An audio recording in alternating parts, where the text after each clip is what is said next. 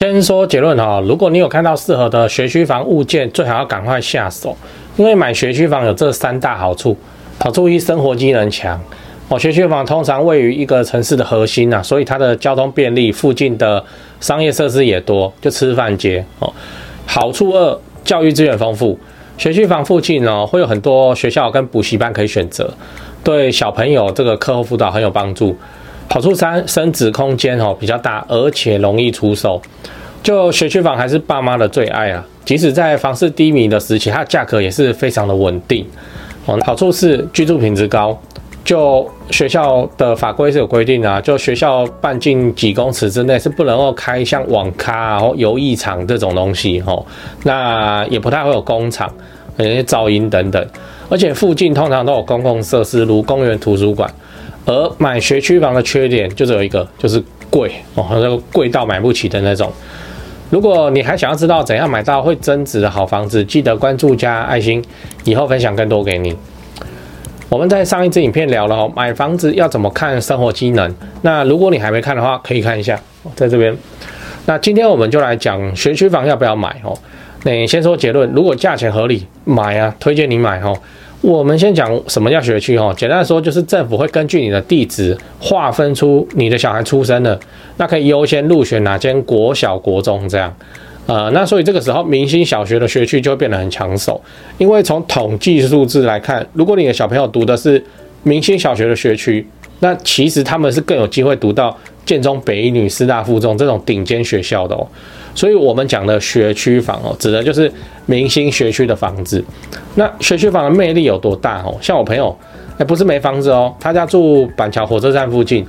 那只是因为现在小朋友要读国小，那他们就一直想要搬到大安区，只是符合他们家居住需求房子哦，都五千万起跳，所以他们还在存钱。这个就是明星学区房的魅力哦。那不然你看这个新闻。你看一坪破百万还供不应求，因为这些学校啊，教学品质好，那各种配套设施也非常完善啊，无论是师资啊还是软硬体设备哦，都远超其他学校。当然，除了让小朋友好的环境以外，买学区房也有诸多好处哦。买学区房的第一个好处，生活机能超强，呃，因为学区房大多都位于一个都市的核心地段呐，那它的交通自然就很发达，公车、捷运是一定有哦。那邻近的商业设施也会配合学生跟家长的需求而发展，不管你是要吃饭啊、购物啊、看电影啊等等，大概学区附近周边都可以解决。所以无论是对学生放学以后的课余生活，以及家长的接送需求，都能够直接在这个学区啊一次解决。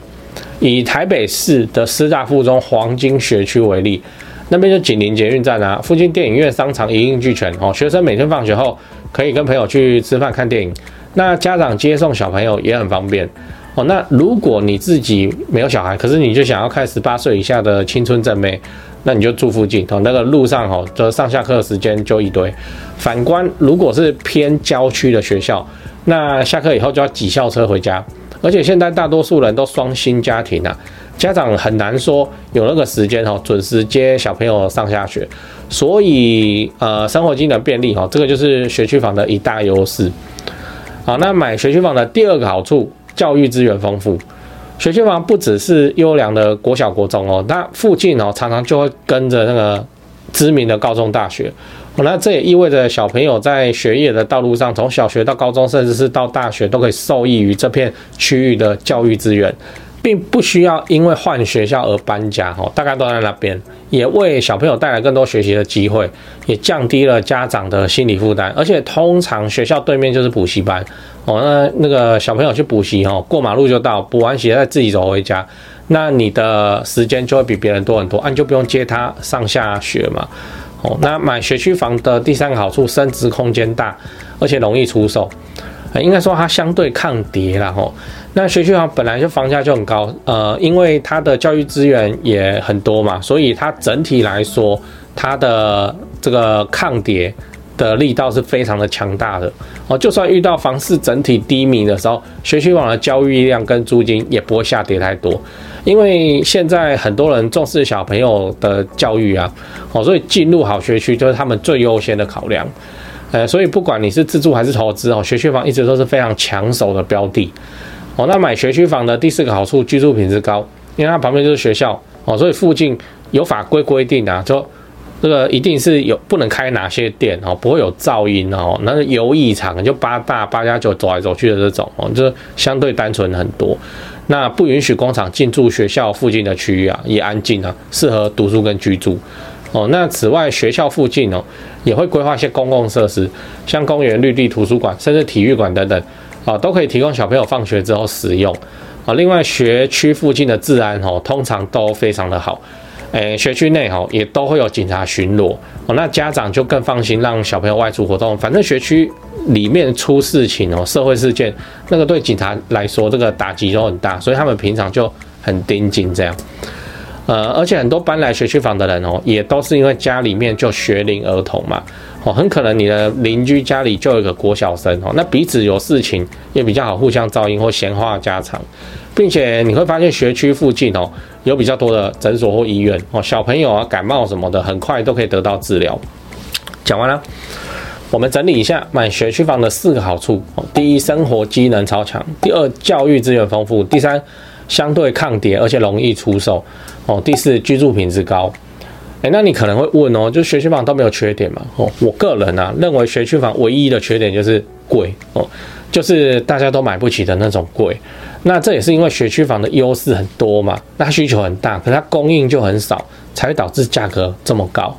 所以我认为只要你有能力啊，哎，优先考虑学区房就对了，不然哦，这个错过了都没有了。就你真的好不容易抢下来，你手上的房子哦，也是人大家羡慕的要死的房子哦。那讲八卦哦，就学区房这种东西哈，其实有分蛋黄区学区房跟从化区学区房哦。现在很多从化区都盖学校，那一般来说啊，这个表现哦，其实都很不错。我说很不错的意思是说，啊，从化区就年轻人为主的买盘嘛，所以大概都年轻人哦，像我这样这种年纪三十几岁的。哦，那要是有生小孩哦，那家长讲话很大声呢，那看不对就骂呢，觉得小孩被欺负哦，没有在那边息事宁人的呢，就直接告学校哦。所以新学校它除了校舍漂亮很多以外，它教育的表现哦，都被年轻的家长都盯到不会差到哪里去。反观哦，很多那个蛋黄区学区哦，啊，很多在等退休的老屁股教职员，他们就不想搬家。你突然家搬到那个重划区去，他他就不要哦，所以新学校都是让年轻的老师去，那这个整个风气就会差很多哦。那家长有在盯哦，然后又是新老师，那本来就是看那些老屁股不爽哦，那自然会有一些作为这样哦。所以很多从化区的新学校，我想日后都会渐渐渐渐的变成一个相对明星的学区。哦，那另外学区房哦，你要买来等暴涨，我是认为除非重划区啦，否则一般的蛋黄区学区，它暴涨的几率不大，因为传统明星学区都已经贵到爆了哦，那你要它在网上再再贵，不太可能了。那买来大概就是缓慢的抗跌增值这样子哦。那如果教育部又政策改来改去啊，要逼小朋友学一些很奇怪的课程，不会考的课程。哦，那有可能哦，日后会慢慢削弱这些蛋黄区学区房，那这些风险都要考虑进去。简单的说，要拼增值，你就选从化区的新学校；那你要拼保值，哦，那你就选蛋黄区的明星学区。如果你有生小孩啊，学区房会是大事哦，务必要认真考虑哦。你不能只考虑你自己工作方便哦，那个学区乱选，因为你一定也不想让你的小孩同班同学都是一群八加九哦，国中就在抽烟，然后你还很怕小朋友怀孕这样哦。啊，讲完了，大概就是这样。哎，讲完八卦，讲业配吼，就你常看我的频道，你就知道我自己赚钱存房子吼，大概都存高雄市区的中古电梯大楼，因为我就很看好台积电楠梓设厂以后，会像台南南科那样吼，把高雄整个往上提升一个等级，而且持续好几十年的发展。那你要是有闲置的资金要处理，放股票你又不放心，你也看好房地产的话，不如就学我买高雄市区的房子来长期出租，一起支持政府社会住宅政策做。做个好房东哦。那高雄市房地产的买卖，你想自产在高雄来做增值跟投报率的话，我是只推荐台湾房屋美术之星店。你也要自产高雄买房子，你就加他们的赖开始就对了。哦，我从二十五岁以后就跟他们的店长配合，一直到现在没出过包啊，正派经营，不骗外地人，不搞小动作，不喇叭物件的优点跟缺点哦，真的是房仲业界的稀有动物这样，我认真推荐给你。那、你加美术之星的赖以后，要记得先喊喊说你是买房阿元的观众，助理才会知道哦，你是要买房来自产收租的哦，才会挑选优秀又适合的物件给你看。